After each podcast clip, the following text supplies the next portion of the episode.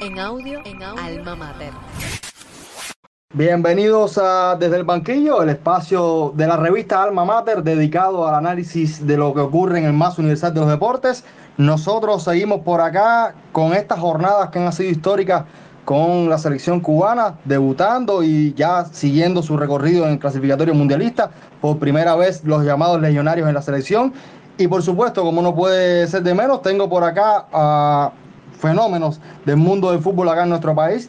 Tengo a el exfutbolista de la selección nacional, Alejandro Portal, a quien le estoy agradecido por haber aceptado la invitación. Un saludo para ti, mi hermano. Muchas gracias, muchas gracias, muchas gracias. Verdaderamente me siento muy, agradecido por esta invitación de, de estar conversando acá por, por aquí, por, por tu programa. Eh, me siento muy agradecido y para compartir criterios buenos que favorezcan a nuestro fútbol y que, que Daguito esté para mí también es un gran honor. Bueno, ya tú lo decías, nos acompaña por acá Daguito Valdés, el youtuber y creador de Yo Hablo Fútbol, que cumplió su promesa de volver por acá en, este programa y casi lo cojo eh, de casualidad porque estaba muy atareado y gracias por cumplir con nosotros. No, no, eh, gracias a ustedes por la invitación. Eh, ha sido una jornada muy difícil, pero al final pude sacarle estar a tiempo aquí con ustedes.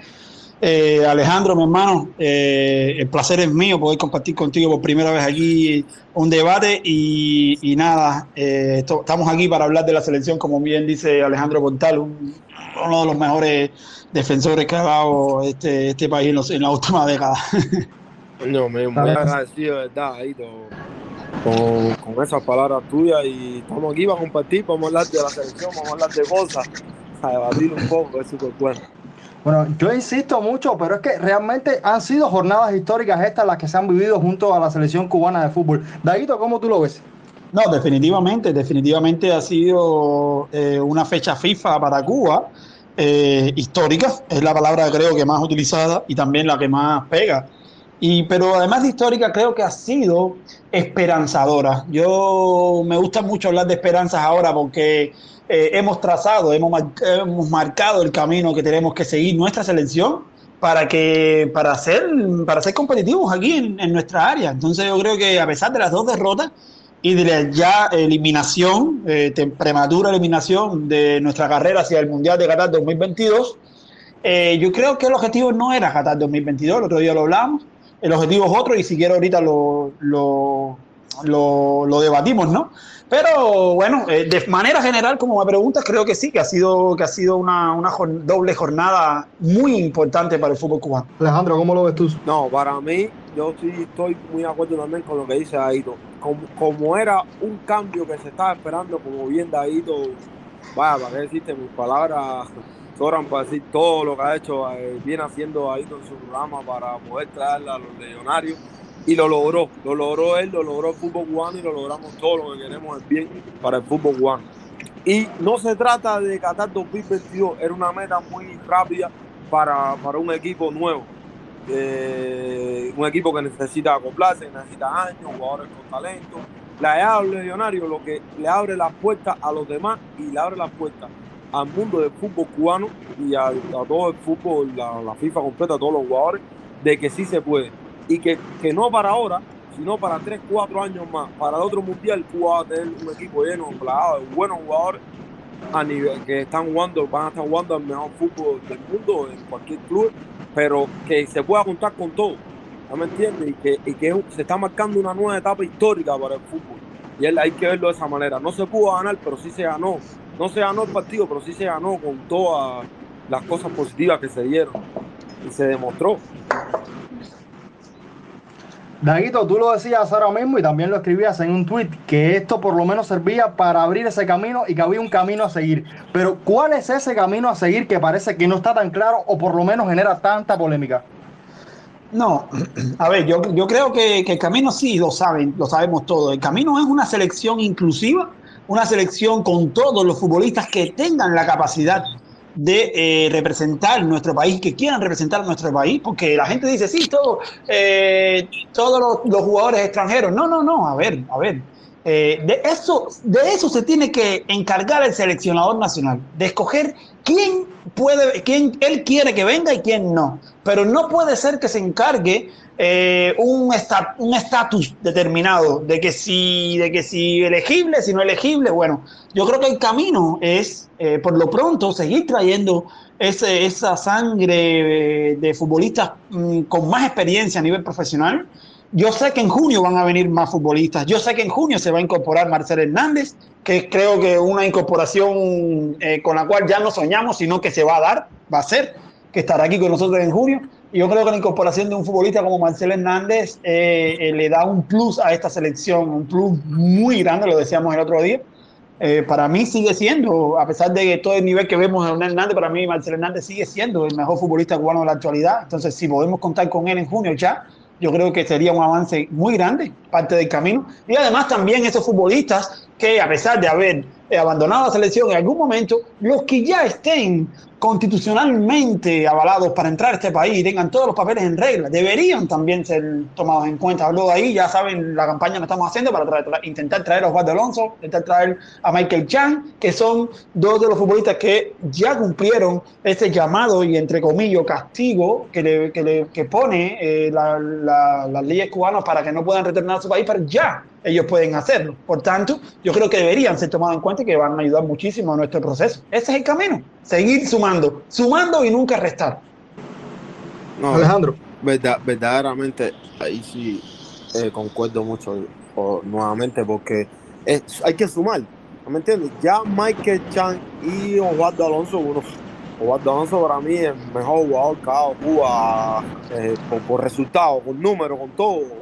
Michael Chan, un fenómeno, tremendo jugador. Actualmente está jugando un gran nivel en la MLS, es titular, está, está mostrando su fútbol al mundo y está súper bien. ¿Por qué, no, ¿Por qué no tomarlo en cuenta? ¿Me entiendes? Y después de que, que, de que entren ellos, ¿por qué no entrar todo lo demás? Ya, o sea, ya es difícil o sea, estar fuera de Cuba y tú hacerlo bien y no poder representar a tu país. Pero que hay que cambiar la metodología. Ya eso ya no puede ser. Ya eso no existe. Ya el fútbol está cambiando y la gente está viendo y la gente está hablando. ¿No me entiendes? Está Marcel. Marcel que con Marcel va a de junio al seguro. Pero que como Marcel hay varios, pero que sea el entrenador el que decida a quién traigo, a quién no. Pero que tenga el entrenador 20 jugadores y que la gente se sacrifique en su club y lo trata de hacer bien para poder ir para la selección, eso es lo que va a dar la calidad. Que, que los que están afuera lo sigan haciendo bien para que sigan entrando más y más y más y sea sumando todo el tiempo la mayor cantidad de jugadores para que siga creciendo el nivel del fútbol. Exacto. No, yo concuerdo con ustedes. A mí lo que, y este era un debate que teníamos en el programa pasado y que discutimos mucho, a mí me sigue realmente faltando esas vías y esas alternativas para potenciar el fútbol acá en el país. Creo que si bien hay que contar con jugadores de afuera, con todos, con absolutamente todos los jugadores de afuera, creo que me sigue faltando esas vías para potenciar el fútbol en el país. No sé cómo lo ves tú, Alejandro. Bueno, eh, lo, lo principal es, aparte de los jugadores, es que la dirección del fútbol en Cuba está mal, completamente está mal desde la base. Y ahí tú lo sabes, tú puedes ir ahí a Pinar del Río y tú vas a un igual un provincial y no hay una pelota, ¿no me entiendes? Y ahí tú, desde la base, empieza el problema, ¿no me entiendes? Los jugadores afuera nos van a ayudar muchísimo, pero el principal problema tiene que arreglarlo la Federación de Fútbol en Cuba, que tiene muchísimos problemas y no se resuelve ninguno, no se resuelve ningún problema. Siguen los mismos por, mucho que sí, los jugadores afuera, claro, van a ayudar, pero esos jugadores afuera van a traer conceptos nuevos, como fue ahora el concepto de que no se quitan los teléfonos. Cuando yo estaba en la selección sub-20, sub-23, en, los mayores, nosotros cuando viajábamos nos quitaban el teléfono, ¿me entiendes? Entonces tú le estás haciendo a jugadores que sea poco profesional. Tú lo que tienes que darle a jugadores, si yo lo quiero es que tú me rindas el terreno y me des lo que yo te estoy pidiendo prácticamente, físicamente. Tú tienes que ser profesional, pero si tú de Cuba me, me, me privas a mí de todas esas cosas, tú no me estás haciendo a mí que sea profesional, me estás haciendo independiente de lo que tú digas. Y ya son de empieza la situación. Y cuando sales de Cuba, lo que menos está empezando a jugar fútbol porque es tanta dependencia que tiene la federación, que esto, que no puede hacer esto, no puede hacer lo otro, no puede hacer esto. El profesionalismo no se ve eso, el profesionalismo es o rinde o te va. El profesionalismo no te, no te piden, no te exigen tanto ese tipo de cosas personales. Tú eres que como jugador tienes que rendir, es lo que pienso yo. Y ahí donde está uno de los grandes problemas. Allá es donde está uno de los grandes problemas. David, ¿qué hacer para potenciar el fútbol acá en el país? Bueno, mm, eh, yo creo que yo estoy de acuerdo con Alejandro, que es mejor, que, mejor que él te lo va a decir, ¿no? Que lo vivió, e igual que lo vivió Andy Vaquero. eh, que estuvo otro día aquí. Eh, yo creo que sí, que hay que potenciar el fútbol cubano, hay que potenciar, pero sobre todo la base, los niños, los entrenadores, las metodologías, actualizarlas. Insisto mucho en eso, Haroldo. Hay que actualizar las metodologías de entrenamiento, hay que, hay que capacitar los entrenadores de la base, de los que enseñan a jugar fútbol, los que dan los primeros pasos. ¿Me entiendes? Entonces, eh, lo que sí hoy te demostró, eh, Haroldo, que eh, Curazao, ninguno de los futbolistas que estaban en Curazao jugaban en su liga. Entonces, eh, ahí está la prueba de que, de que sí, mm, la liga es importante, pero la solución para clasificar un mundial no es potenciar la liga de uno porque no somos una potencia eh, en, ni siquiera en el área de fútbol. Tenemos que aprovecharnos de los futbolistas que se están formando en otras ligas y eso no lo hacemos nosotros, lo hacen el 100% de, de los países del tercer mundo que tienen buenas selecciones y aspiran a llegar a un mundial. Mira, Curazao está ahí, eh, Jamaica está ahí, eh, entonces Panamá está ahí, que se nutre de futbolistas de, que juegan en otros países. Entonces por ahí están las dos cosas, favorecer la base y también aprovecharse de los futbolistas que ya están formados eh, para el presente, es el presente futuro. ¿A qué debe aspirar entonces esta selección? ¿Qué rendimiento se le debe pedir a Pablo Elier en un futuro cercano? David, En un futuro cercano, creo que, que lo, lo, lo, importante es mejorar el juego. Mira, yo estoy, con, yo estoy eh, satisfecho, muy satisfecho con la actuación de Cuba. Es verdad, mira, yo leía a un colega en Twitter, yo leía a un colega en Twitter que decía que mm, sí, bien, pero que hemos, que hemos llegado más lejos muchas más veces. Es verdad que nos quedamos apenas en el primer paso, ya estamos desclasificados, hemos jugado dos partidos nada más y con, ya lo decíamos el otro día, con Company estuvimos a punto de entrar en la hexagonal, a un partido de entrar a la gran hexagonal de que hubiese sido histórico. Muchas veces nos hemos quedado a, a, a dos pasos del hexagonal, muchas veces. Es decir, esto ni de lejos es la mejor actuación de Cuba. No, no, no, no, no, no. Yo diría que es de las peores actuaciones de Cuba en cuanto a resultados porque acabamos de estar desclasificados en el segundo partido.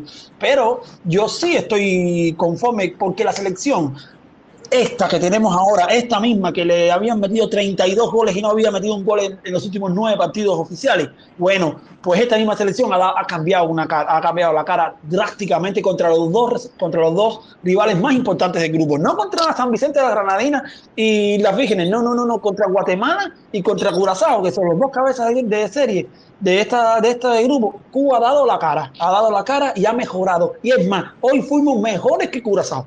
Y eso entonces se lo tengo que aplaudir a Eliel, a Pablo Eliel, se lo aplaudo. El, el, partido pasado le critiqué algunas cosas, pero este partido, la verdad, es que le aplaudo eh, la mejoría del equipo y la, el tiempo de preparación que tuvo con, con, todo el conjunto. Bueno, pues se vio en el terreno porque le dominamos la pelota a Curazao, porque fuimos mejor que Curazao. Lo que pasa es que nos sigue faltando ese gol, ese, ese, ese gol que nos robó al Marcel en junio. Yo, mira, con Marcel, esta, esta, esta jornada nosotros hubiésemos ganado a Guatemala, le hubiésemos ganado a Curazao y estuviéramos ahora primero de grupo, listo para pasar a la siguiente ronda. Me atrevo a decirlo. No, que íbamos a clasificar, pero con Marcel. Con Marcel estaríamos ya, hubiésemos ganado este partido de hoy y el partido contra Guatemala lo hubiésemos empatado ganando. Porque Marcel, le da, Marcel ahí le da la posibilidad completamente a poner Güey en la posición que juega de volante. Entonces Marcel sería el punta nato. Ahora mismo Marcel eh, eh, eh, está a un nivel muy alto del fútbol. Marcel es uno de los mejores jugadores de toda América ahora mismo. Comparado el, el mejor jugador de Costa Rica. El mejor, el mejor jugador del fútbol de Costa Rica. Y yo diría que es el mejor, el mejor futbolista de Centroamérica. Y tanto México que en Norteamérica. Pero, pero, pero, si él, si él es el mejor futbolista de la Liga Costarricense, ¿cómo no va a ser? De la Liga Costarricense, que es la tercera en importancia, y dice la, eh, la estadística de la FIFA que en esta década fue la segunda más importante de todo el, de toda nuestra área. Así que imagínate, Marcel Hernández hubiese, con Marcel, yo creo que, que hubiésemos hoy eh, haber ganado, a, lo hubiésemos ganado a, a Curazao. Ya cayendo un poco en este lo que fue este partido, eh, ¿les gusta la plantilla, la alineación que, que planteó Pablo Elier, Davidito? Mira, yo soy contrario a que Onel juegue eh, por el centro. Lo voy a repetir aquí. Lo, voy a repetir lo comentamos, aquí. recuerda que lo comentamos en el programa pasado. Sí. Onel no es un 10. Onel no, es un delantero. Onel, no Onel es un extremo. Es un delantero interior en todo caso. Es decir, Onel, su mayor virtud, vuelvo a repetirlo, es estar pegado en banda regatear porque tiene un regate increíble, una velocidad y sobre todo un pique hacia adentro y le da con las dos piernas. Hoy metió gol con la zurda, con las dos. Es que le, da con las dos piernas. Es ambidiestro. Entonces, imagínate, con, en banda, donde él se siente bien, porque es ahí donde se siente bien. Bueno, pues es verdad también, tengo que decirlo a Rodo, que en el segundo tiempo, cuando ya el nivel físico de no es, lo dije aquí antes del primer partido, el, nivel físico de Onel no es el adecuado, ni siquiera antes de, antes que llegara, porque Onel ha jugado seis partidos oficiales en, los últimos 300 días. Es decir, no está en su mejor momento, pero así todo eh, se sacrificó muchísimo. Y en el segundo tiempo, cuando lo bajó a la banda, cuando lo puso en la banda derecha, que tampoco es su banda, que es su banda a la izquierda, ahí sí como que se perdió un poco. No sé si ustedes lo notaron, ¿ve? es decir, eh, obligándolo a bajar un poco. Yo, yo entiendo a Pablo Eliel. Pablo Eliel lo que quiere es tenerlo más al frente, más, más pegado a la portería, eh, ante la ausencia de gol, tener al mejor, a tu mejor jugador, claro, a que te cree problemas sin tener que defender tanto. Yo lo entiendo. Pero bueno, eh, a mí me parece muy bien. Piedra sobrecumplió. Piedra lo hizo muy bien, de verdad. Lo hizo muy bien en, en el 5, pero estaba preocupado Cutiño un poco, eso sí, muy jovencito, eh, un poquito nervioso en la salida y tal, pero la verdad es que a mí me, encantó el equipo de hoy, me encantó, me encantó. El equipo, el equipo súper bien, el desde el minuto uno lo vi súper bien, manejando la pelota, manejando los tiempos. ¿Qué pasa? Que nos pasan, nos pasan factura muchas cosas, pocos partidos internacionales. Eso nos pasa. Por supuesto. por supuesto, la jugada de gol. Tú te pones a pensar y, y son por momentos que el jugador a veces el defensa dice, no, voy a darle un paso adelante para meterle en y Entonces, como el otro jugador viene de, de, darle un buen nivel en fútbol, como son los de Curazao, en Holanda, jugando aquí, eh, eh, aprovechan ese segundo y ahí es donde te, te, marca un gol. Y de Cuba está jugando un buen partido, a que te anote un gol. De Onel, meter un gol bueno, se pone el partido a un nivel excepcional y que te metan otro gol, es como que es una espinita ahí que te va. Pero el equipo súper bien. Y Eliel para mí, no, Eliel para mí es una gran persona, lo digo donde quiera.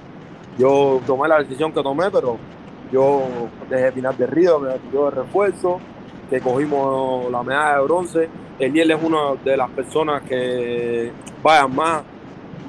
Ahora mismo, Eliel es el director de la selección nacional, muchas se lo ha ganado, pero como Eliel ahora mismo en Cuba, yo diría que no hay mucho.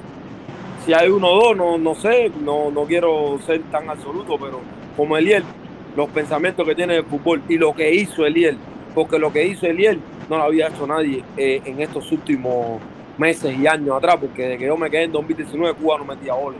Pero ahora el líder está logrando que Cuba ya no lo golea. A nosotros nos goleaban. Ahora mismo Cuba no fue goleada. Cuba dio cara, dieron la cara, con sus errores, con sus problemas. El Eliel en tres días, en dos días, el Eliel logró hacer, no sé si se dieron cuenta del partido, la jugada balón parado, cambiaron en tres días, ya se hicieron la jugada, la jugada de Paradela casi que un Qué golazo, qué golazo de Paradela se lo le quitó el de Paradela, Caballero, eso no se logra, eso no es tan, eso no es tan fácil lograrlo. El él en tres días logró, logró que las pelotas llegaran al área. Ah, no, no anotamos, pero las pelotas llegaron, los tiros, las faltas se, llegaron al punto de penalti, la de piedra de cabeza, la que Michael se pasó, o sea, se llegó. Eso es importante. No, yo concuerdo totalmente con ustedes. Yo creo que no hay nada, o si hay, es muy poco lo que hay que reprocharle a Pablo Elier, que ha demostrado que sabe lo que está haciendo y que ha logrado formar un equipo con criterio en muy poco tiempo. Eh, Daguito, ¿cuánto crees que condiciona la ausencia de Karel Espino de cara a este partido en cuanto a, entramado táctico? Eh, sobre todo desarmar una defensa que funcionó bien en el primer partido. Es decir, eh, mi preocupación era que desarmara, y de hecho fue la mayor preocupación, desarmar una defensa que funcionó bastante bien.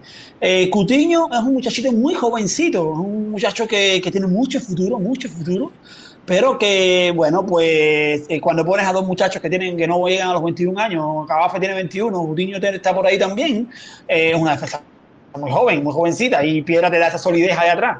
Eh, yo lo hablaba con un colega y me decía, es que yo no lo quito, pero bueno, él es casi obligado eh, poner la piedra ahí en, el 5 porque realmente el IE parece que no confía en, en otros jugadores con menos experiencia eh, internacional verdaderamente la ausencia de Karen no se notó, no se notó más que en la salida en defensa por la ausencia de Piedra en defensa, pero Piedra lo hizo, repito, lo hizo muy bien, lo hizo muy bien, Piedra tiene, tiene un nivel muy, se habla poco de Piedra, ¿eh? se habla poco, pero Piedra tiene un nivel muy bueno, es un muy buen futbolista. Ahí, ahí nada más, de Piedra está correcto, de Piedra se habla poco, pero Piedra hace mucho. De Piedra no se habla mucho en el partido, pero Piedra sí hace mucho. O sea, Viera un gran, un gran defensor, un gran jugador que no habla tanto, pero sí hace. Es de lo que no, la gente no habla mucho, oh, fulano metió el gol, Vengano atacó por aquí, pero no, pero Viera sí defiende. Viera es muy, muy bueno y hizo tremendo trabajo. A pesar de que no, él jugó, me acuerdo que él hace, hace tres años, él jugó en Villa Clara, me acuerdo. Es jugó en Villa Clara, Medero lo puso a él con tensión y lo hizo de lo mejor, ya me entiendes. Y Eliel, Eliel es muy inteligente. Eliel le quería sacar provecho a alguien en medio del terreno para poder ganar todas las batallas. Es verdad que te iba a faltar atrás, pero te resolvió en medio terreno para un partido. Ya, ya él sabe que para otro, para, para junio, ya tiene que buscar, eh, tiene que pensar en un jugador eh, para esa posición. No sé si es eh, buscarlo a alguien que esté jugando en una liga aquí o quién en Cuba, no sé si No sé, pero él aprovechó el partido y Piera no tuvo culpa en nada. O sea, Piera hizo lo, su trabajo. O sea, que le cumplió, le salió bien poner la piedra ahí. Y que no había más nadie. Él no confía en más nadie. Como bien dice Aito, él no va a arriesgarse a ponerle a un jugador que no ha tenido ningún partido internacional a jugar en el centro del terreno, que es la zona más difícil de jugarle en un terreno. Exactamente. Bueno, conectado con nosotros, lo estaba revisando, lo veo ahora, el profesor Carlos Hernández Luján, eh, a quien le doy la bienvenida y un saludo. ¿Me oye, profe? Buenas noches. Óyeme, un saludo ahí a Daguito, que lo estaba escuchando, a Alejandro, de lo que, bueno, tomé ahora por el camino, ¿no? Porque estoy acá un poco trabajando, estoy esperando precisamente un reporte para la televisión después para compartir que viene con las declaraciones de, de Pablo Elier y demás, eh, nuestro colega Lázaro Valdespino, que está mandando los reportes de Guatemala. Y bueno, estamos esperando un momento a otro la entrada de ese reporte para las emisiones de la televisión mañana. Pero muy interesante todo lo que habla nuestro amigo Daguito, bueno, y en sentido general. Eh, yo creo que se repite algo de lo que estuvimos hablando en la pasada emisión. Eh, en algún momento recordarás que dije, si Marcelo hubiera estado en el juego contra Guatemala, Cuba hubiera ganado. Así mismo. Y, yo creo... Exacto y yo creo que hoy se repite. Y yo creo, porque bueno, a nosotros nos pasa todo lo que no pasa en el mundo, ¿no?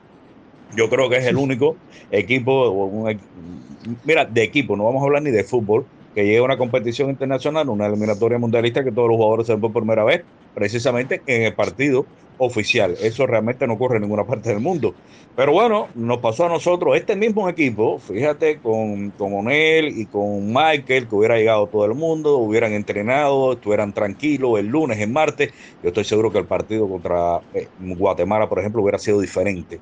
Este equipo como jugó hoy, podía haber jugado contra Guatemala así, eh, tranquilo, sin presiones, sin nerviosismo. Si llega aquí en la alineación, cinco o seis horas antes del partido, la alineación estaba lista. Y, hubiera sacado tres puntos, fíjate. Y la situación hubiera sido distinta ahora mismo. Pero más allá, reitero algo que también dije en la pasada emisión. no importa el resultado con Guatemala Curazao, lo importante es que se abrió una puerta y que esperamos que esta vez la Federación Cubana de Fútbol o Asociación de Fútbol de Cuba la sepa aprovechar en aras del crecimiento del equipo. De que lleguen otros jugadores, como es posible que, puedan estar, incluso para los partidos de junio, no importa que no signifiquen mucho ya desde el punto de vista de la eliminatoria, pero constituyen herramienta para el engranaje del equipo con miras a la eliminatoria de la Copa de Oro, donde la situación es, distinta. Este equipo parece que, va muy difícil. Sí, pero parece que puede superar a Guyana Francesa, que es el primer partido en julio. Y después sí, bueno, después Trinidad y Tobago, ¿eh? ya es otra historia. pero, pero nada, atención, atención, porque, Igual creo que sí. porque si está estos jugadores y está el equipo engranado y va y llega Marcel, etcétera, etcétera, bueno, eh, hay que fajarse con Cuba. Efectivamente. No, yo creo, yo creo que, lo decía antes que, que Hernández Lugar entrara, que te, bueno, te saludo, mi hermano, sabes todo el aprecio que te tengo y la admiración que siento por ti, que tú eres uno, y aprovecho para decirlo aquí en público, que muy, que la gente no lo sabe, pero, y lo sabe, pero bueno, yo lo digo porque quiero, es uno de los que más ha hecho por el fútbol cubano. Eh, desde siempre y, luchando durísimo porque los internacionales lleguen. ¿eh? Así que que olvídense de Daguito, es, Carlos Hernández Luján quien ha luchado súper duro por eso.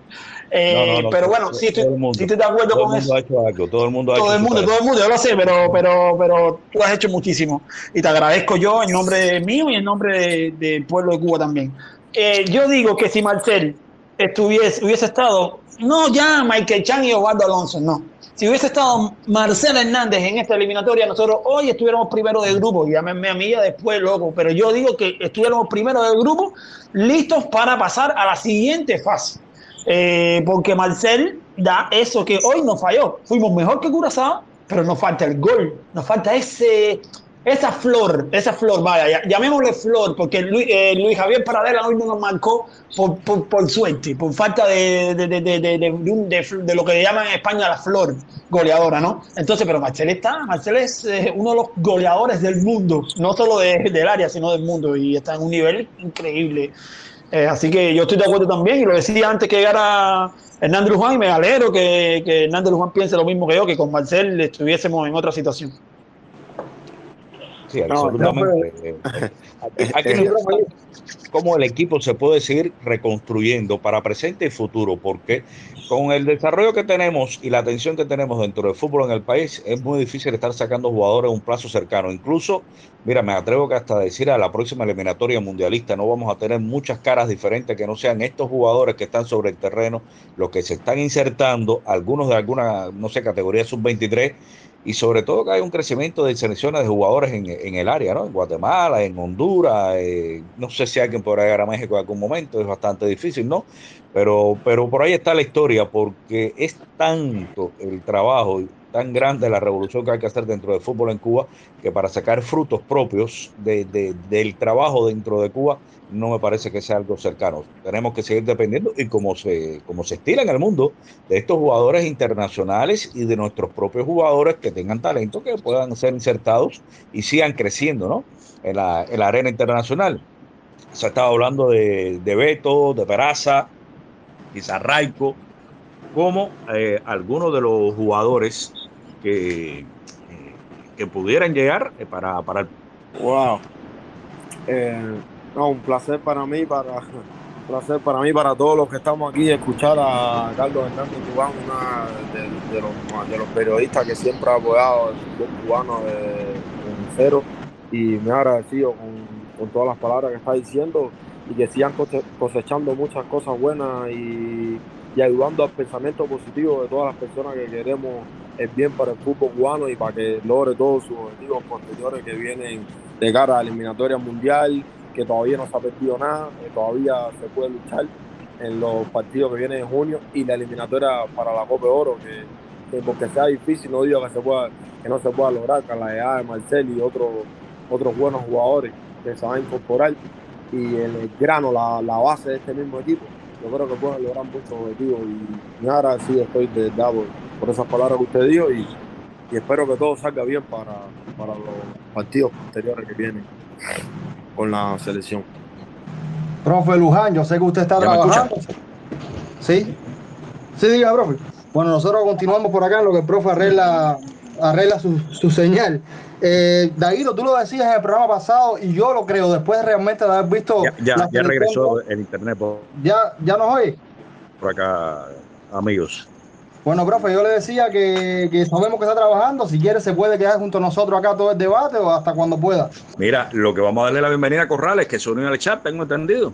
Bueno, bienvenido a Desde el Banquillo, un espacio de la revista Mamates, donde hoy, hoy, por la noche estamos analizando lo que fue ese partido de Cuba contra Curazao. Corrales, tus impresiones, por supuesto, ante cualquier cosa, súper agradecido que estés por acá, escuchándonos, y quisiera saber cuáles son tus impresiones con este partido. Yo particularmente estoy súper ah, contento, principalmente de estar aquí y formar parte de, del grupo. Eh, ya en el terreno yo, yo nunca pensé que, que íbamos a, a jugar así, en serio. Yo pensé que que íbamos a pasar trabajo en comunicarnos, en, salir del terreno a, jugar, pero no, todo salió, para mí, fluimos bastante bien a pesar del poco tiempo. Yo hablé con los muchachos, les dije que cabeza arriba, que estas cosas pasan, que, que lo que hay que tomar experiencia y seguir trabajando. Van a haber muchos partidos enfrente y, y creo que la mejor manera de enfrentarlo va a ser trabajando duro, puliendo los errores que, que tenemos y, y, creo que, que, vamos a estar mucho mejor para esos juegos. Supuesto que sí, yo, sí, dale. Eh, sí, sí.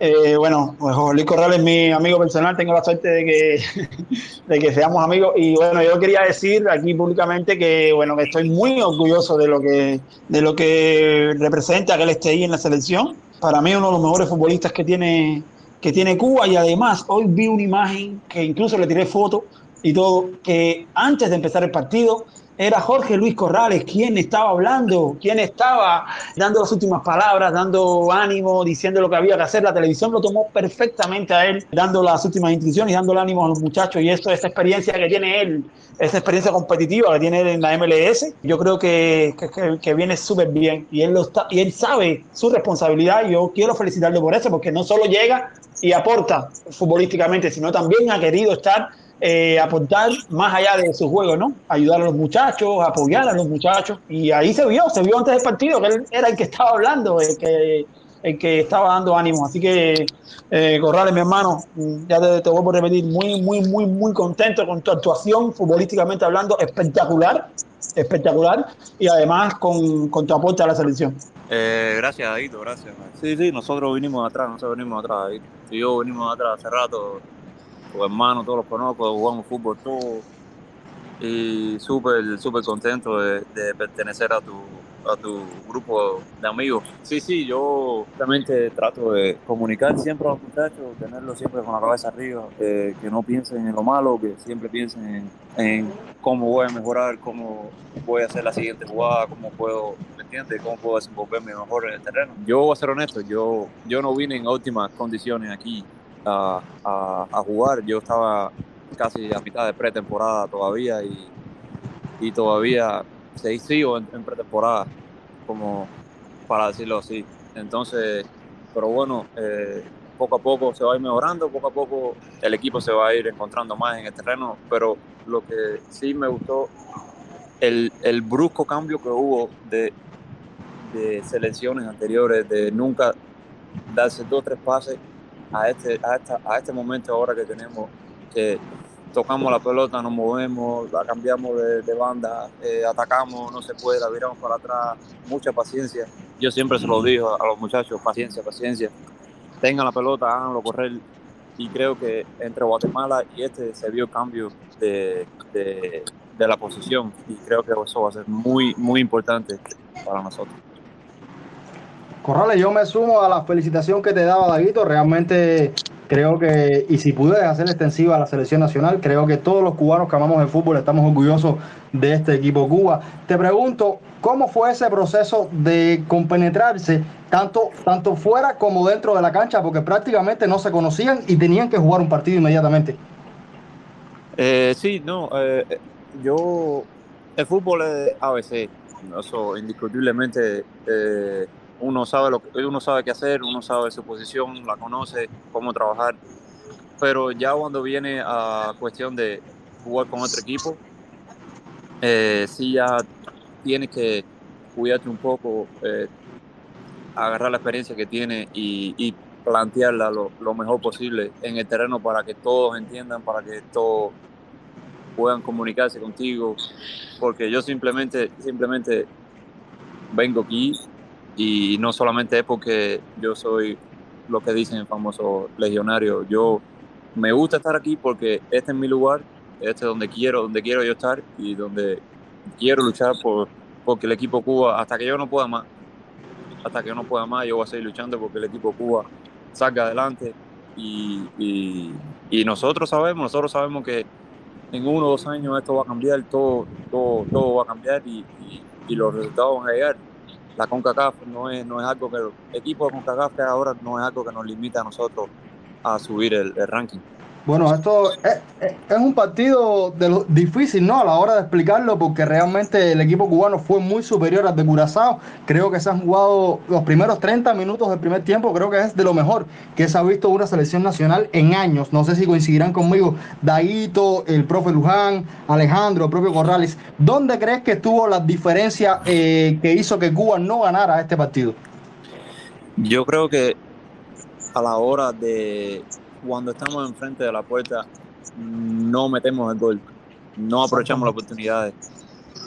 Olvídense de defensa, los, los, defensores, el equipo completo puede cometer un error. Pero si no, pero si no, no aprovechamos la oportunidad una, dos, tres, cuatro veces, eso te va a costar en el juego. Y ellos, no, ellos, ellos simplemente nos llegaron cuatro, cuatro, cinco veces nada más y nos anotaron dos goles y ya con eso mataron el juego. A nosotros tenemos que ser muy, muy, pero muy efectivos en eso. tenemos que aprovechar la oportunidad, tenemos que eh, ser picardiosos con eso y, y cuidar y cuidar el resultado. Alejandro. No, no. Pero el Coño, corral. Felicidades a Corral ahí, primero que todo. Felicidades, hermano, gran partido. Aquí estábamos apoyándolo. Que llegué aquí, lo primero que dije fue gran partido y el cambio fue excepcional. Y como digo, jugué a tremendo tiempo sin anotar gol, ya me entiendes, y eso fue algo, un cambio súper súper de, ca- de cara a todo el fútbol, a todo lo que ha pasado, eh, la Copa Oro, la debacle que pasó, el equipo dio la cara, movieron la pelota, o sea, Corrales también con su experiencia estaba ahí en el terreno y pudo eh, hacer notar y él sabe que hubo un gran cambio, ¿ya me entiendes? Porque Corrales es un jugador que le gusta tocar la pelota y moverse, es un tipo eléctrico para arriba, abajo. Y entonces él se sintió como que con más apoyo, porque él sabe que lo que le gusta es tocar la pelota. Y él sabe que cuando no la toquen, que sea pelotazo, él no se va a sentir tan bien. Y a la hora de defender es más difícil. No es lo mismo estar eh, Corrales jugando lateral izquierdo cómodo, tranquilo, que circulando la pelota, a estar todo el tiempo defendiendo, defendiendo. Vas a cometer errores, olvidado. La mejor defensa del mundo comete errores. Y, y seguimos teniendo todavía los problemas de que tenemos en- a cara eh, de cara a la puerta, el, último cuarto de cancha en el área, tenemos, seguimos teniendo problemas para anotar goles. Ponerse ingenió una gran jugada, súper bien, y anotó el gol, pero tuvimos más oportunidades para anotar dos tres goles. Curazao no, hoy no fue el Curazao que la gente a lo mejor esperó, el Curazao que los mismos jugadores del equipo de, de Cuba y los que estamos aquí nos esperamos ver por la, por la plantilla que tienen, ¿ya me entiendes? Pero Cuba supo desde el minuto uno y, y- y lo que más me impresionó a mí fue Curazao, como ellos se metieron a esperar a Cuba eh, ahí a, a tres cuartos de cancha. Pero lo, lo que más me impresionó a mí fue que Cuba no se apuró, ¿no me entiendes? Eh, el gol cayó porque cayó, pero Cuba circuló la pelota, la movió, jugaron por dentro, se Hubo criterio. encontraron. Exacto, sí, el, el, el, el fútbol tiene ese con propósito y creo que, que hoy nos planteamos eso, jugar con propósito, pasar la pelota con, con, con, propósito y, y, y, y el, objetivo, el objetivo fue eso, eh, probarnos y, y, ver en difíciles condiciones qué podemos hacer. Y creo que, que hoy Curazao nos puso en, en, varias, en va- en una difícil posición y creo que supimos, supimos, eh, no anotamos goles para llevarnos al juego, pero sí supimos llevar el juego, sí supimos controlar la pelota, sí supimos, incluso estando 2-1, supimos controlar el juego, los tiempos, momentos cuando podemos atacar, cuando no, entonces, pero todavía, todavía creo que podemos mejorar muchísimo más. Saludos, buenas noches. Sí, Armando. Eh, buenas noches a todos. Bueno, Armando Franco por acá, soy director de la revista Mamater. Eh, perdóneme que yo interrumpa, que me ponga a hablar en el medio de todos estos cracks, eh, pero quería aprovechar la, la presencia de Corrales. Bueno, agradecer a todos los usuarios, a Daito, a Alejandro, a Luján y por supuesto a Corrales que haya tenido eh, el respeto hacia este espacio y, se haya sumado en un día como hoy en que seguramente está cansado y, eh, y nada, eh, súper estresado después de un partido tan intenso. Pero no quería perder la oportunidad. Yo creo que si bien hay que hablar muchísimo del partido de hoy, tampoco debemos reducir el debate, no este debate, sino el debate nacional en torno al fútbol a un partido. Y quería aprovechar la presencia de Corrales para eh, que nos hablara de un tema eh, que, del cual hemos estado hablando todos, pero todos hemos estado un tanto fuera, y él fue protagonista. ¿Cómo sucedió eso de que te contactaron para sumarte a la, convocarte a la selección? Si era algo que esperabas. Y eh, si bien este momento, el partido de hoy, la convocatoria de este grupo de jugadores sienta un precedente, ¿hacia dónde tú crees que debería avanzar este proceso y cómo lo ves tú que estás ahí, estás cercano a los federativos, estás cercano al equipo y cómo el, el ambiente del equipo eh, percibe y entiende esta convocatoria a jugadores cubanos que, que no están jugando eh, a través de, de contratos y relación contractual de- con la Federación Cubana? Sí, eh, bueno, esto venía de hace años ya, incluso antes que él tomara la, el, el mando en la selección nacional, ya esto se venía, me habían hablado conmigo, eh, me comunicaron cómo iba a ser todo el proyecto, pero no estaba nada claro todavía, eh, incluso faltan miles de, permisos y, cosas que pasan, pero creo que una de las cosas que una cosa buena que sucedió fue que Eliel tomó mando porque eh, luchó porque todos estuviésemos aquí, o la mayoría estuviese aquí, por lo menos para eh, ayudar y cooperar con, este nuevo proyecto que están haciendo. Eh, creo que él fue uno de los que, metió, como decimos, la mano en la candela y, y, pues bueno, bien que le salió mi, mi, honesta opinión. Eh, sí, yo he hablado mucho con, yo hablo mucho con, con, los, dirigentes aquí, con, y, y sí, ellos están súper contentos con todo lo que ha pasado, con todo el proyecto. Ha sido un, un, riesgo grandísimo porque es primera vez que, que sucede algo así, entonces eh, están muy contentos de que todo haya salido, eh, no con el resultado esperado, pero sí a la vez salimos alegres del, del, comportamiento de todo el equipo en el terreno y fuera del terreno también. Esto nos ayuda a, a, a mirar más al futuro y, y, y, ser más ambiciosos con todo esto. Eh, ¿Es este el equipo al que puede aspirar Cuba hoy? Eh, ¿O tú consideras que deberían convocarse a otros jugadores? Ah, no te estoy eh, retando a que me hables de nombres exactamente, pero ¿cómo tú crees que debería seguir desarrollándose ese acercamiento desde la federación hacia los eh, futbolistas cubanos que juegan en diferentes ligas eh, para aspirar a tener una selección mucho más competitiva. Sí, yo creo que yo creo que, que, que, esto esto va cogiendo camino poco a poco. Esto creo que con tiempo vamos a ir priorizando eh, posiciones que en realidad necesitamos. Creo que con la ayuda de, los yo espero, pienso que vengan más jugadores de otras ligas. Eso espero y creo que estoy bastante positivo en que eso va a suceder eh, yo creo que va a ser de, de máxima ayuda. Eh, en, el mundo, en el mundo se juega así, el mundo funciona así. Todo lo, toda la selección nacional llama a sus mejores jugadores que están jugando en clubes y, por supuesto, arrasan con todo. Entonces, ¿por qué no Cuba? ¿Por qué Cuba no va a hacer lo mismo? Entonces, tiene muchísimos jugadores regados en muchas ligas, y, pero simplemente hay que ser inteligente con esto y, priorizar siempre posiciones que necesitamos y trabajar base a ello y, y, tener un 11 eh, un 11 que, que, sea el que, el que va a empezar, el que, que va a ganar los juegos y, y, aparte de eso ya conformar el equipo que, que va a, a representar. Eh, pero yo creo que todos tenemos oportunidades, todos, creo, que todos tenemos chances y el, y el deber de, de, de recibir una oportunidad. Y termino con una pregunta que es muy sencilla, pero que a lo mejor es la más difícil. Si le dieran la oportunidad a José Luis Corrales de convocar a un jugador de los que aún no ha sido convocado, indiferentemente de eh, la situación legal en la que esté, de la vía por la que haya salido de Cuba, ¿cuál sería ese jugador? Bueno, yo no, yo ahora mismo no tengo un nombre. Yo ahora mismo tengo miles y creo que todo va, creo que quiero que todos vengan, quiero que todos vengan, quiero que la situación cambie y quiero que todos vengan.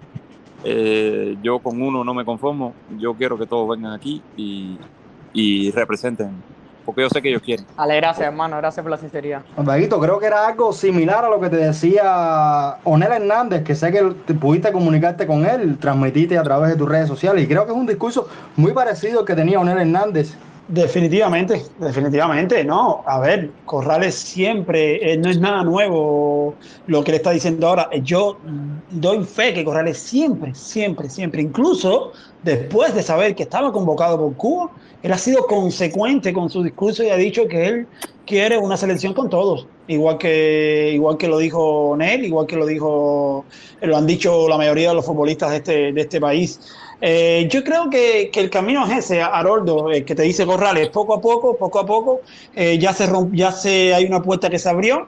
Yo creo que el siguiente paso eh, es ese, es luchar por, por que lleguen más futbolistas que puedan aportar, que puedan ayudar en posiciones concretas. A mí, a mí particularmente me preocupa mucho la posición creativa de este equipo. El gol que, el único gol que marcamos en estas dos eliminatorias vino de una recuperación de Onel Hernández. Es decir, no hay asistencia y no hay jugada de ataque, sino una recuperación, un fallo, una recuperación de, de Onel. Entonces, yo, a mí me sigue preocupando el factor creatividad. Yo creo que Marcel Hernández, que ya no es un secreto para nadie, volvemos a decirlo, va a llegar. Marcelo Hernández tiene ese, esa creatividad necesaria para este equipo y además hay otros futbolistas después que son 10, que son jugadores creativos que necesita también esta selección. Me parece que sigue, seguimos adoleciendo de la fase creativa del juego y como dice Corrales también de anotar goles. Bueno, anotar goles ya tenemos al mayor goleador que es a Marcelo Hernández. Necesitábamos también, yo creo que favorecer esa creatividad y en eso debería estar los, el refuerzo en los, siguientes, en los siguientes meses, ¿no? En el mes de junio, buscar un 10, buscar un jugador que, que, pueda aportar en esa faceta creativa del juego. Alejandro, ¿te gustaría ser convocado pronto para, para jugar con esta selección cubana? Bueno, pues te diría que a qué jugador al que le guste el fútbol y ha salido de Cuba por la vía que sea, por supuesto todos los jugadores nos gustaría eh, jugar por nuestra selección y por supuesto que sí, si cuando tú estás aquí veas la selección, la cosquillita que te dan en el estómago es grande y con la tiene que haber sentido de hace muchos años. Él está con, con tremendo deseo y tremendo ímpetu de, de, jugar por la selección y yo, yo sí, por supuesto. Yo estoy listo para en cualquier momento, quién sabe, los cambios. Nosotros estamos aquí en buenos procesos futbolísticos aquí en Canadá y buenas cosas que, que se nos están avecinando y si el día de mañana eh, estoy bien futbolísticamente y me lo gano, y ¿por qué no? Sí, sí, claro que sí. ¿Ha habido hasta el ah, momento algún tipo de contacto? ¿Repite? ¿Ha habido algún tipo de contacto entre la Asociación de Fútbol de Cuba contigo o, el INDER o algo? No, no, no, no, con nosotros no. Nosotros somos, ay, nosotros somos los, los sectores nada, nada, ningún contacto de ningún tipo. sea, Alejandro entra entre los no elegibles, Haroldo. Sí, sí, yo sé, pero bueno, ah, pues yo aspiro, yo, yo aspiro en algún momento. Eh, todos, aspiramos. pero la verdad es esa que te está diciendo él. Ojalá algún día, pero nosotros somos la peste negra. Por ahora somos la peste negra del fútbol.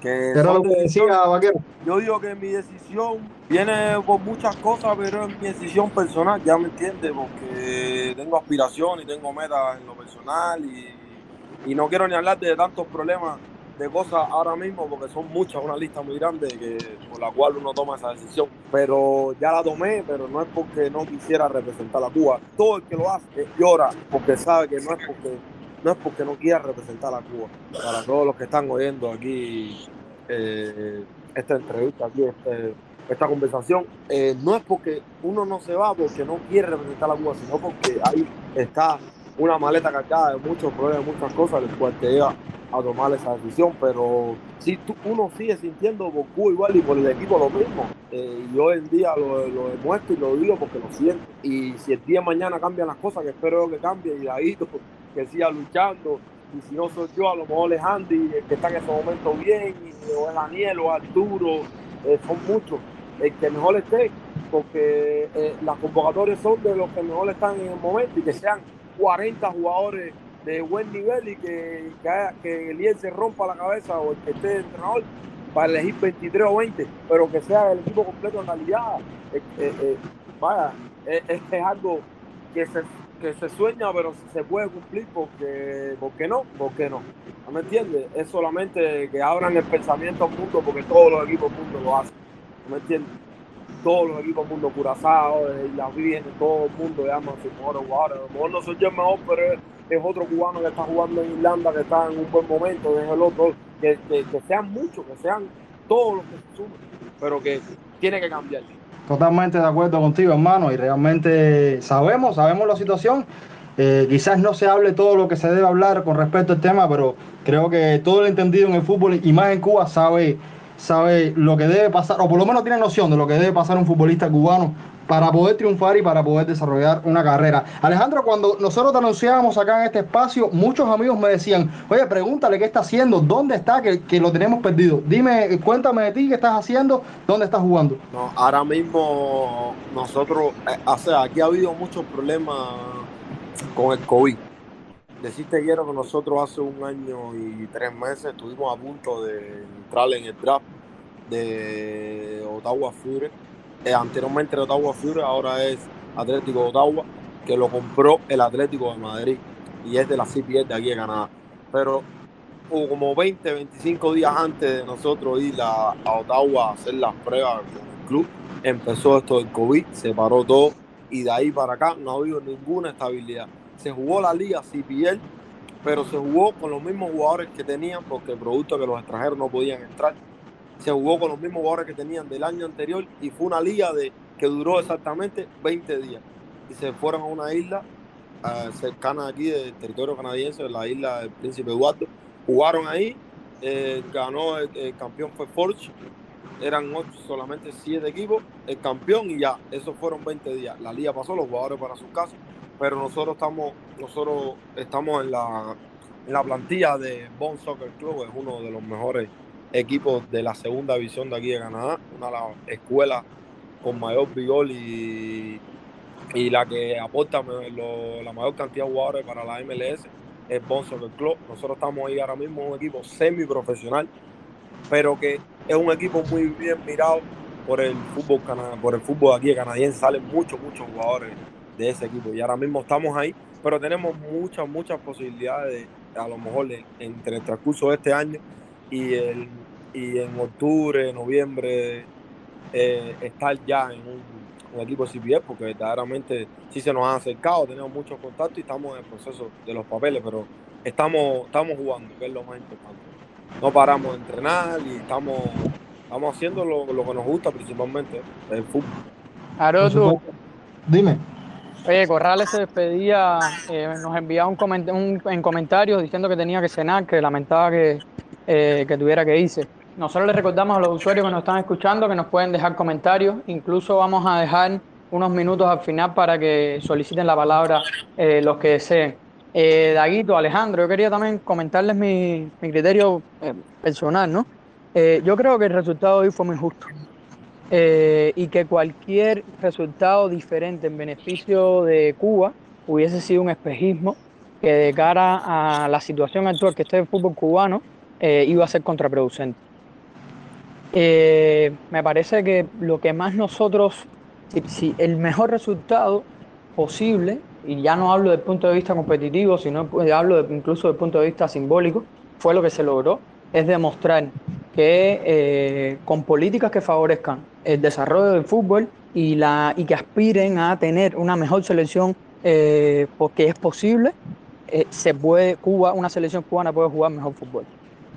Ahora pudiéramos pensar, yo soy ateo, no creo en absolutamente en nada, pero si Onel hubiese llegado unos días antes y Onel hubiese sido el Onel de hoy, Guatemala a lo mejor no, no nos daba el partido, no nos ganaba ese partido. Eh, si Marcelo hubiese podido venir, los resultados, como Daito decía, no hubiesen sido eso. Pero todo eso sucedió. Y a lo mejor, si todo eso, eh, si todo eso hubiera sucedido en beneficio de la selección, no nos estuviéramos preguntando ahora, no nosotros, sino los entendidos y los principales decisores, no se estuvieran preguntando ahora cómo seguir haciendo para tener una selección más competitiva. Eh, entonces me parece que todo, que esto ha sido ganar, ganar eh, que el fútbol ha demostrado ser una vez más el fenómeno social que es hoy en Cuba eh, y ha demostrado que no tiene, que la selección cubana también puede despertar todos esos sentimientos, eh, puede movilizar a un país, porque hoy estaba movilizando un país, y, y que nosotros podemos soñar con una mejor selección y con un mejor fútbol. Así que, que me parece que todos tenemos que estar satisfechos y optimistas de que, de que se vienen buenas noticias. Yo creo también que sobre todo es un llamado de atención a las autoridades que, que tienen que ver con el fútbol. Creo que tienen que estar a la altura ahora de esta selección y de la que se, de la que se formó y de la que se puede formar también en un futuro cercano. Creo que tenemos que ver un Pedro Marrero en condiciones para que Cuba pueda jugar de local. Creo que se debe eh, eh, dar el apoyo mediático que se merece esta selección y hay que estar a la altura. Creo que también es un llamado de atención en ese sentido. Eh, Alejandro, te voy a preguntar a ti porque ya Daguito, ya Daguito dio su opinión en el programa pasado. Él decía que él veía a este equipo de Cuba clasificándose al Mundial de 2026. Yo con lo que vi hoy también lo creo. ¿Qué tú crees? Por supuesto que sí. ¿Por qué no? Si cada vez se van a sumar más. La gente lo que tiene que ver que esto, esto no es de un día, esto es un, una, una campaña en grande que empezó ahora. Y, ¿por qué no? Claro que sí. Si el equipo tiene calidad y van a llegar jugadores de calidad, cuando se incorpore Marcel, cuando se incorporen otros nombres más que andan por ahí. Y si por casualidad de la vida, hay quien dice que no, en un año o dos, o a lo mejor en meses, pueda cambiar la posibilidad de que todos los jugadores, incluyendo nosotros los que sentamos por decisión nuestra, formar parte de la selección, que yo sé que ahí mucha gente va a luchar por eso y todos nosotros. Ahí donde va verdaderamente el equipo va a lograr su, mayor fruto. Eh, ¿a, qué, a, qué jugador, ¿A qué equipo del mundo, a, qué selección de, aquí de, América no le gustaría tener a, a Alonso en el medio del terreno? Y si nosotros cambiamos el pensamiento y se logra convocar a jugadores como eso y los que estamos optando igual por formar parte de la selección a pesar de lo de la decisión que tomamos en algún momento. Claro que podemos ir al mundial, siempre se puede soñar y se puede lograr. Si Panamá fue al mundial y Cuba le ha ganado, Cuba le ha a Panamá, ¿por qué no? Yo estuve, yo estuve en el repechaje de la Copa América Centenario en 2016, con 20 años. Nunca se me olvida. Yo no jugué, yo era prácticamente saliendo del sub-23 para la selección, pero estaba en un buen momento político a pesar de mi edad. Yo sabía que no iba a jugar, pero estaba ahí, yo estaba presenciando el partido en el banco, yo no jugué, pero estaba ahí. Para mí fue un sueño estar a 90 minutos de, de repechar la Copa América. Y como mismo te digo, estuvimos 90 minutos. Si nosotros ganamos ese partido, íbamos a una Copa América centenario. ¿Y por qué no un mundial? Claro que se puede. Profe Luján, llegamos al mundial de 2026. Profe, ¿me escucha? Sí, te estoy escuchando. ¿Me escuchas a mí? Sí, sí. No, porque el internet está tremendo esta noche aquí. Óyeme, mira, eso requiere de trabajo porque podemos pensar que vamos a crecer y que vamos a traer jugadores, pero también tenemos que pensar que las demás selecciones se siguen preparando y siguen sacando jugadores con proyectos muy serios, muy serios, eh, por encima de los de Cuba ahora mismo. Y, estamos muy lejos todavía de equipos como México, de Estados Unidos, eh, por ejemplo, Costa Rica. A mi entender, esos son tres equipos que todavía hay que mirar a, luz muy larga y los boletos son muy pocos dentro de la zona de CONCACAF, a no ser que, bueno, todas estas variantes de que se amplíen los mundiales, se amplíen los boletos, etcétera, etcétera, bueno, eso también va a ayudar a una posible clasificación. Mientras se mantenga este formato, eh, eh, yo todavía lo veo un poquito lejos, porque además otros equipos como Trinidad, como Jamaica, eh, etcétera, el mismo Honduras, son selecciones de, de potencia, de posibilidades. Tendríamos que ver en determinado momento cuando tengamos el equipo más completo posible de todo lo que tengamos en lo internacional y nuestros jugadores insertados y esta posibilidad de que jueguen ante estas selecciones, cuáles son los resultados. Ahí vamos a tener un medidor de si podemos llegar a, un campeonato del mundo no. De momento, es soñar, es válido y, yo creo que hay que trabajar, porque si no trabajamos, bueno, pues estaremos hablando cuántas oportunidades no ha tenido el fútbol cubano de crecer y al final se pierde y esto pasa mucho por las oficinas de la Asociación de Fútbol de Cuba. Yo creo que este sea el despegue porque no van a perdonar ni aficionados ni las propias autoridades deportivas del país que este fútbol retroceda eh, por un mal trabajo de, la asociación. En la misma conferencia de prensa, cuando se dio a conocer la, convocatoria, bueno, pues se dijo eh, con absoluta, diría yo, firmeza y confianza que para el mes de junio iban a llegar otros jugadores para la selección cubana. Yo lo que desconozco o lo que conozco son los mismos nombres que, he mencionado. Hasta, hasta el momento no sé si habrá trabajo con o tratar de convencer a, otro jugador de, que llegue o negociar con otro jugador que llegue eh, para el equipo que, que, yo reitero es un proceso de crecimiento y este equipo ahora tendrá que trazar planes el fútbol cubano en fecha FIFA reunir a sus jugadores, engrasar ese mecanismo que prácticamente no existe en Cuba. El fútbol cubano está absolutamente fuera del universo eh, futbolístico internacional en cuanto a fluidez, rapidez, engranaje, todo se nos hace muy difícil. Yo creo que, es el momento de comenzar a probar, de seguir trayendo jugadores, eh, quizás algunos que están en la selección ahora no estén en un, futuro cercano, ir buscando el 11 regular dentro, dentro del equipo, aprovechar fecha FIFA, jugar contra todo aquel que sea posible, sobre todo ahora en CONCACAF, porque también, de acuerdo a tu nivel, que los equipos quieren jugar frente a ti, ¿no? Y si no tienes un buen nivel, pues eh, se hace difícil encontrar partidos eh, de, de, amistoso o, o, sencillamente topes de preparación, etcétera. Y, la, y yo creo que es una vitrina este partido ante Guatemala y ante Curazao es una vitrina para, eh, para el fútbol cubano cuando hay una fecha FIFA. Yo creo que cuando Cuba mm, hable dentro de CONCACAF, habrá algunos cuantos equipos que ahora digan, bueno, espérate un momento que ahora vale la pena jugar contra ustedes, este mismo Curazao, algún equipo del Caribe, eh, de los que está un poco más asequible, no vamos a decir de los seis que están esperando, que en algún momento pudiera llegar algún partido, de los cinco que esperan, algún momento pudiera llegar a algún partido frente a ellos.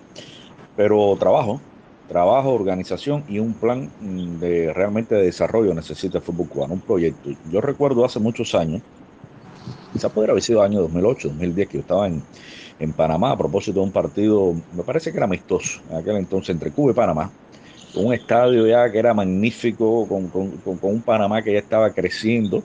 Y yo le pregunté al presidente de la Asociación de, la Federación de Fútbol de Panamá, y dije, bueno, pero ven acá, y, ustedes de pronto, ¿cómo, ¿cómo han logrado esto? no Porque de la noche a la mañana empiezan a tener resultados. no, no es de la noche a la mañana. Panamá trazó un proyecto, incorporó patrocinadores a su selección, incorporó eh, eh, promover jugadores en ligas internacionales, organizar entrenamientos en su territorio, clínicas, etcétera, etcétera. Trazó un proyecto que hoy en día, bueno, vemos el resultado del fútbol de Panamá hasta con un campeonato del mundo, ¿no? La asistencia a un campeonato del mundo y demoró años a partir del momento que se decidieron a meter dinero, a buscar fórmulas, etcétera, dentro de, dentro de la selección y, miren los resultados de Panamá. Además, le quiero decir que Panamá también es un país beisbolero. Yo estaba en Panamá en momentos que ha jugado la selección de Panamá y eso es una verdadera fiesta. Todo el mundo está en la calle con sus camisetas rojas. Vamos, Panamá, los equipos bandera, en las tiendas se venden las camisetas eh, por, por doquier. Y es una fiesta cuando la selección de Panamá juega a estadio completo. Y eso no era así. Eso no era así hace 15, 20 años en el fútbol de Panamá que le costaba trabajo empatar incluso frente al equipo cubano. Entonces, nada, eso requiere solamente un poco de neurona eh, y, echar para adelante. Y echar para adelante sencillamente con el fútbol cubano, pero eh, el presente cercano y el futuro cercano, incluso la próxima eliminatoria mundialista, como dije hace un rato, pasa por los jugadores que Cuba pueda traer la mejor calidad posible de lo que tiene ahora mismo internacionalmente, que lo pueda traer y lo pueda incorporar al equipo, pueda formar formar un equipo de fútbol. No sencillamente un grupo de jugadores que vienen a lo mejor a jugar 3-4 que se insertan con los jugadores cubanos. No. Hay que formar un equipo sencillamente para tener un proyecto. A mí me parece muy atractivo eh, lo que estaba diciendo Luján al final, porque yo creo que también de forma entender el desarrollo de una selección o un deporte por eventos. Si nosotros esperamos, habría que ver, por ejemplo, preguntarse cuántos, ahora que ya Cuba está eliminada, cuántos partidos amistosos va a tener Cuba de cara a junio. Eh, cuántas en el año 2021, cuántas fechas FIFA va a jugar esa selección, cuántos eh, entrenamientos van a va a tener fuera.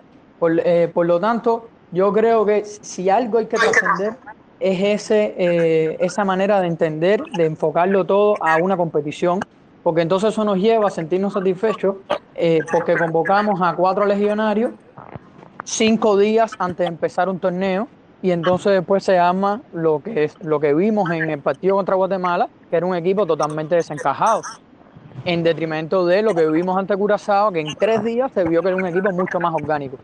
Eh, por lo tanto, yo creo que hay que soñar con tener una selección competitiva y con desarrollar el fútbol, eh, más que con tener resultados, y que los resultados por ese camino, los resultados van a llegar solos. Daguito, lo que damos tiempo para que los oyentes nos, nos pidan la palabra y nos hagan preguntas, ¿qué cambiaría desde lo deportivo y más allá de la inserción de Marcel Hernández? Creo que eso es algo indiscutible. ¿Qué cambiaría desde lo deportivo de cara a los próximos encuentros de la selección nacional? Bueno, eh, lo, primero que yo cambiaría sería eh, mira, hubiésemos podido aprovechar, eh, como toda la mayoría de los, de los, países del mundo están jugando tres partidos, podíamos haber aprovechado todavía esta semana eh, que, que, hay por delante para jugar un tercer partido. Yo creo que Cuba necesita jugar partidos. Pero bueno, como dice Hernández Luján, eh, es difícil porque los amistosos se tienen que hacer, se tienen que preparar, tienen que estar interesadas las dos partes. Si tú no pagas, tienen, tienen, tienen las dos partes que estar interesadas. Entonces es difícil que estén interesadas en jugar contra ti que tú estás en lugar 180 del ranking, ¿no? Pero bueno, eh, yo creo que de los deportivos, yo sobre todo estoy de acuerdo con Luján. Eh, él pasa por llamar, llamar a más futbolistas a la concentración y, por favor, planificar mejor la llegada de los internacionales. Sobre todo, eso, sobre, todo, eso, que con él no tenga que. A ver, normalmente, normalmente los futbolistas, ya lo dije ya en la otra vez, normalmente los futbolistas no duermen en su país cuando, eh, cuando tienen que viajar. Es decir, ya duermen en el avión. Hernández tuvo que haber salido el mismo, el mismo sábado en la noche cuando terminó el partido con el Norwich, como todo, como todo el mundo hace, ¿entiendes? Haber adelantado. Es verdad que el volcán no permitió, pero igual venía atrás. Eh, igual venía atrasado. Es decir, iba a llegar con 48 horas, menos de 48 horas, encontrarse con, por primera vez con. Entonces, yo creo que para junio hay que planificar bien todo este sistema que ya dije, la federación está aprendiendo, porque, porque es increíble, pero es así. Nosotros somos de, la federación de nosotros es virgen en este sentido. Cuando, cuando el mundo entero ya está, esto se hace automático, la federación cubana tenía que aprender en pleno siglo XXI cómo se convoca un futbolista en el extranjero. Entonces yo espero que con la experiencia esta sepan convocar bien y a tiempo a los futbolistas europeos, en, europeos sobre todo, porque son los que se demoran en llegar eh, para la siguiente fase en junio. Y, y en lo deportivo es eso, que, que el IER tenga tiempo para engranar eh, su equipo, para, para, eh, para que se conozcan, para que sigan jugando. Yo creo que vamos, que vamos a mejorar mucho. Vamos a, vamos a mejorar porque se demostró. Si en, en, en 48 horas se demostró contra el cabeza serie de este grupo, eh, ¿por qué no lo vamos a hacer en julio contra San Vicente, las Granadinas y, e Islas Vírgenes? ¿no? Entonces, yo creo que sí, yo creo que por ahí va engranaje y tiempo para entrenar, para, para conocerse, para que Pablo Eliel pueda trabajar con sus muchachos. Alejandro, ¿qué cambiar entonces de cara a las próximas fechas de, de la selección cubana?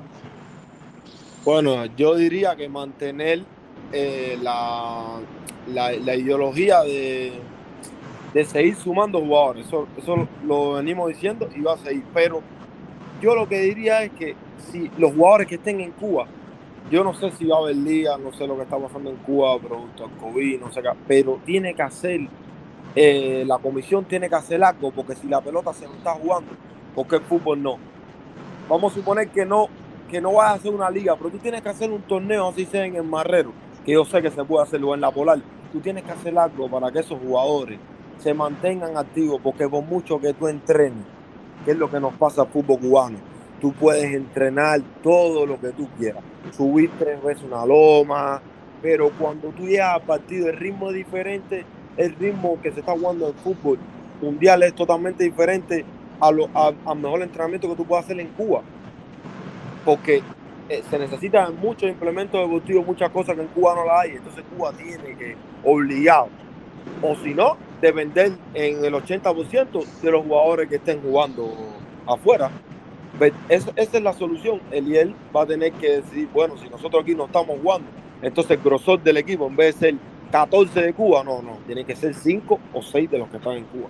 Para mí es mi criterio, no por nada, no por, por echarle, porque los jugadores que están en Cuba son amigos míos y yo no lo estoy haciendo como malo, pero si, si quieren ganar, tienen que jugar verdaderamente los que están jugando.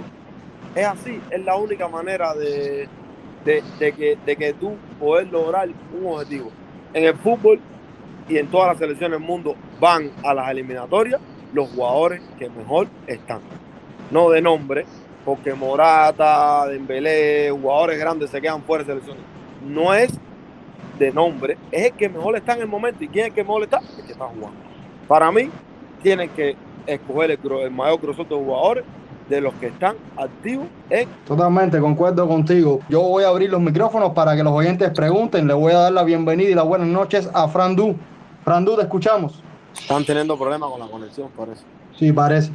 Fran Du, ¿nos escuchas? Ya, ¿me, me oyen? Sí, sí, buenas escucho? noches.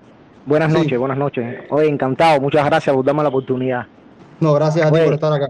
Yo concuerdo mucho con, con todo lo que han hablado. En la vida real eh, tienen gran parte de razón en todo. Eh, más bien yo, eh, lo que estaba diciendo Portal, que hay que jugar con el grosor ahora, con los jugadores que están activos afuera, ¿entiendes? Para poder y tener un mejor resultado. Eh, por lo otro, en Cuba ahora mismo, hace, hace mucho rato, no, no hay nada desde 2020, principio del 2020, que bueno, empezó la COVID, que todo está parado no se ha jugado fútbol, no hay nada, ni ninguna liguilla independiente, no hay nada, todo está parado. Hay muchos jugadores muy buenos, pero le falta la organización, al país le falta la organización para poder hacer algo más con el fútbol. No es normal que, no es normal que una liga independiente como nosotros, porque no soy yo nada más, somos varios compañeros que nos vamos turnando. Tenemos una liga independiente en el Eduardo Saborí, aquí lo que es el municipio Playa de La Habana, y que nosotros tengamos más partidos en el año que lo que vendría siendo el torneo nacional de fútbol. Vaya, yo no concuerdo con eso, e, eso hay que remediarlo, pero urgente, Porque el fútbol, el deporte se trata de eso, del fogueo que se tiene, de los minutos que se juega. Un torneo no puede durar tres meses en un país entero, ¿entiendes? Entonces, para buscar el nivel y buscar la forma física, buscar los minutos, hay que topar. Igual la federación, yo no sé muy bien cómo es que manejan eso de arriba, sé que hay problemas, hay situaciones, hay indiferencias, eso lo sabe todo el mundo, pero deberían llegar a algo, ¿entiendes? En concreto, porque la FIFA dona un presupuesto anual y deberían, deberían, deberían, de verdad que sí, yo desde mi humilde opinión, lo creo así, deberían coordinar bien lo que vendría siendo los partidos internacionales, los amistosos. Hay que pagarlo, hay que pagarlo. Hay que arreglar los terrenos aquí, hay que arreglar los terrenos para que se pueda jugar aquí también como anfitrión, ¿entiendes? Hay que hacerlo. Hasta que eso no se haga y no se logre algo así, vamos a seguir teniendo los mismos problemas. esa es mi opinión. Concuerdo totalmente contigo, creo que hay que jugar, creo que hay que jugar mucho fútbol, que al final así es como se desarrollan los deportistas y cómo se, alcanza un nivel. Conectado con nosotros también Boris, Boris Leiva. buenas noches. Eh, buenas noches, Herodo, y a todos los oyentes de, este chat de voz de Alma ¿Me escuchan bien ahí? Sí, sí. Ah, eh, yo quería comentar, eh, estaba conversando hoy en la tarde, en minutos previos al, al duelo contra Curazao, con Luca, que también anda aquí por el chat, y otros amigos más en, un grupo de WhatsApp.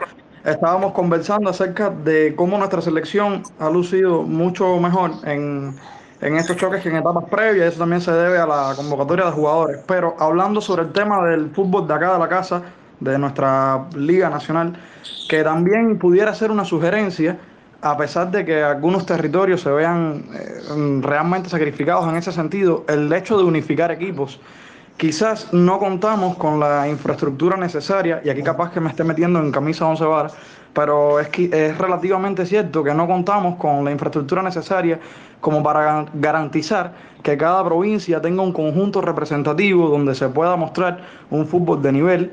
Puede ser, sonar ahora como una idea loca, pero quizás si integráramos planteles por zonas de, donde se abarquen más territorios y concentráramos los atletas de mejor calidad, pudiéramos tener un torneo más corto que por ende requiere menos gastos y a la misma vez pudiera tener un mayor nivel unido a estas nuevas posibilidades que estamos teniendo a nivel internacional y ya los aspectos que ustedes señalaban, tanto de la planificación como la convocatoria masiva de, mayores talentos cubanos de liga foránea, con el fútbol de casa, el fútbol del, patio, como lo decimos acá los, seguidores de, de la liga cubana, pudiera ser un engranaje mayor en un futuro y, ¿por qué no?, aspirar a a un buen papel en las eliminatorias mundialistas de, 2026 y si Dios quiere y si tenemos la, selección suficiente para eso, entrar entonces en, en, una cita tan importante para el fútbol mundial, que ya el fútbol se ha convertido, lo decía Armando ahorita, en un fenómeno social, en un fenómeno que une a la gente. Y yo estoy seguro que el gol de Onel hoy lo celebramos y lo gritamos muchísima gente, como hace tiempo no gritábamos un gol en el momento que lo vimos. Claro que sí. Eh, estaba también conectado por acá Gianluca, a quien le doy la bienvenida y las buenas noches. Buenas noches, ¿se me escucha por ahí? Sí, te escuchamos bien. Bueno, ya darle las gracias a Rodo y las buenas noches a todos que me escuchan. Eh, ya decía Bori lo que hablábamos por la tarde en el chat de nosotros de, de WhatsApp, un grupo que nosotros tenemos, sobre esa unificación para elevar un poco el nivel de, del fútbol cubano. Eh, sobre el partido, como dijo Bori, yo pienso que esto que ha logrado el fútbol, hace mucho tiempo yo no lo veía. Yo creo que la última vez que experimenté algo así tan grande con el fútbol de mi padre fue con las eliminatorias para el Mundial Sub-20 del año 2003. Y esto que nosotros hemos logrado, porque lo hemos logrado nosotros también. Hay que estar claro de eso, que no solo es un trabajo de la asociación, de los comisionados, de Pablo Elier y de los 11 que jugaron. Es un, es un trabajo de todos los cubanos, de todos los cubanos, porque si ellos juegan y nosotros no lo apoyamos, nada hacemos.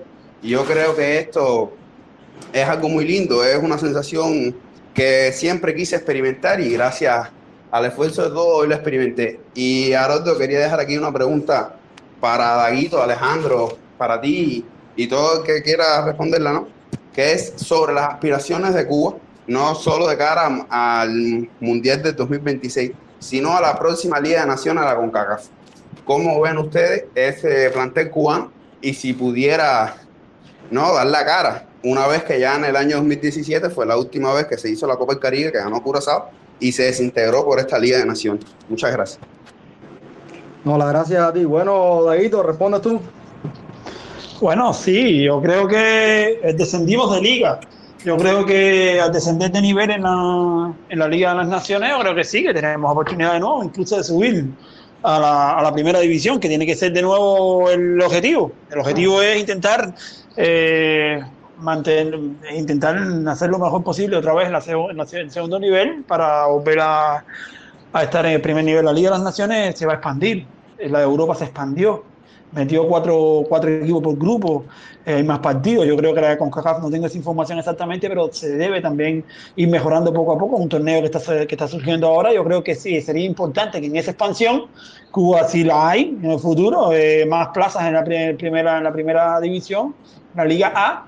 Eh, yo creo que Cuba debería mantenerse ahí. Ahora hay que luchar, yo creo que sí, que esa, esa Liga B para nosotros, o la segunda división de la Liga de de la CONCACAF, yo creo que la podemos vencer y podemos subir de nuevo nuevamente. No, no, sé, no sé los grupos ni tal, pero bueno, igual creo que sí. Nuestro, nuestros objetivos principales ah, de primera intención ya, repito, aunque quedan partidos contra San Vicente de Granadina y las Islas Vírgenes, ya no hay posibilidades de clasificar, de, avanzar en este grupo. Perdimos con los dos cabezas de serie, hay que ser realistas.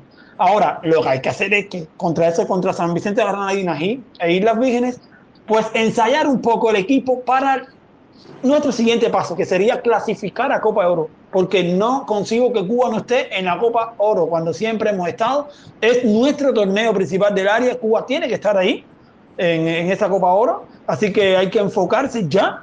Pablo Elías debería cambiar el enfoque y coger los dos partidos que quedan en esta fase, uno pues como preparación para la eh, clasificatoria de la Copa Oro y luego, más adelante, por supuesto, intentar subir de nuevo de categoría en la Liga de las Naciones. Totalmente de acuerdo contigo. Creo que es el momento idóneo para probar esquemas, para probar jugadores y para mover la pizarra. Yo ayer lo decía en un programa que me invitaron, que creo que era el momento, si se perdía el partido de hoy, eh, de probar cosas nuevas y, prepararse de cara a la clasificatoria de la Copa Oro. Cierro los chats del público con Enzo. Eh, enseguida le doy voz. También tengo la conexión yo un poco. Enzo, buenas noches, ¿nos escuchas?